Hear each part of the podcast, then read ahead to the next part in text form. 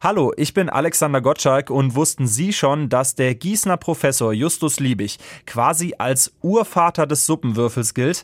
Heutzutage wird deshalb in Gießen einmal im Jahr Liebigs Suppenfest gefeiert und am Sonntag ist es wieder soweit, zwischen 11 und 15 Uhr rund um die Marktlauben und den Lindenplatz. Was die Besucher auf dem Suppenfest genau erwartet, weiß Stadtmarketingchef Frank Hülscheid. Ganz viele unterschiedliche Suppen von veganen, vegetarischen, anderen Köstlichkeiten aus der Region. Es erwartet Sie ein tolles Rahmenprogramm. Unter anderem ist das Liebig-Museum mit Vorführungen da.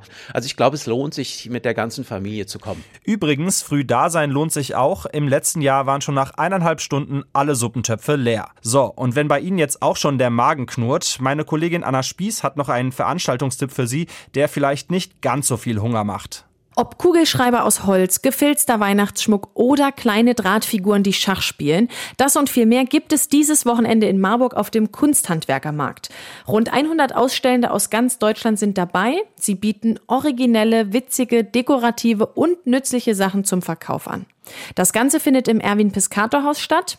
Am Samstag ist der Kunsthandwerkermarkt von 12 bis 18 Uhr geöffnet, am Sonntag von 10 bis 17 Uhr.